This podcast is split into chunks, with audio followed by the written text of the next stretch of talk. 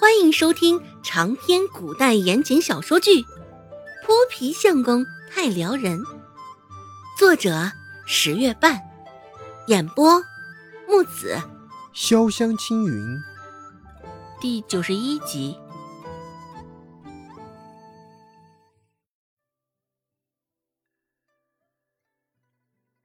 周芷惊讶的不是顾寒生的后半句，而是前半句。怎的？他内心的活动被这男人给知晓了。顾寒生瞥了他一眼，淡然道：“看你这不太聪明的样子，我可以勉强勉强自己，收你做妹妹。”妹妹，不知怎的，周芷的第一反应是情妹妹，但是一看顾寒生那副一本正经的模样，心里不仅惭愧极了。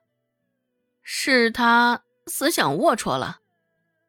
撇开情妹妹，周芷琢磨着这个身份也着实不错，能够沾些顾寒生的光，也能让顾寒生不那般反感，在外面的名声也能好听些。不过，周芷也明显是想多了。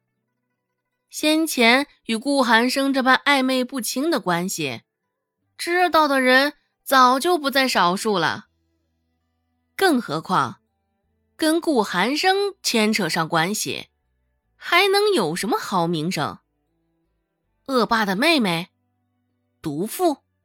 周芷没有多做思考，略微一沉吟，便答应了顾寒生的提议。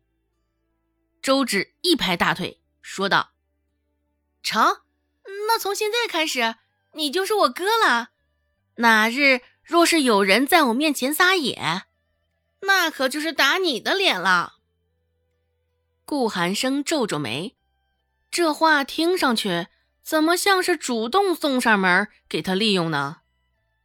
不过耳边没有“亲亲”“相好”“寒生”这般油腻的称呼出现，顾寒生也能接受，可以由着他做。扫了一眼背后的竹筐，顾寒生问道：“臭干子呢？”“啊，卖光了。”突然这般牛马不相及的话，问的周芷直蒙圈。看来你对我的诚意不怎么样啊。周芷满脸不解，就听得顾寒生的声音缓缓在耳边炸开。前阵子还口口声声的说要拿臭干子孝敬我，怎么这才没过多久你就忘了？周芷有些尴尬说道：“ 嗯，下回啊，不，明天吧，明天肯定给你尝尝。”顾寒生只是盯着他多看了两眼，也没有再多说什么，双手附在身后。便离开了。起风了，顾寒生身上那袭湖绿色的外衫悠悠的荡了起来，果真像湖水般左右轻轻的荡漾。周芷着实没有想到，像顾寒生这样的俊男子，竟也会醉心于臭干子，两者气质完全是不搭呀。不过，顾寒生这厮……虽恶名在外，现在看来，倒也没有那般可恶啊。回到周家的时候，时辰已经不早了。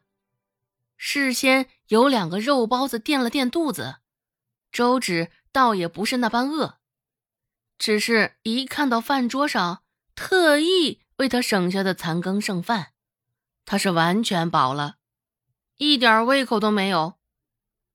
半个粗面馍馍，长期暴露在空气中，已经风干了，外皮干涩的微微向上翘起，而另一旁的糟米饭亦是如此，干巴巴的，像是隔了好几天的样子。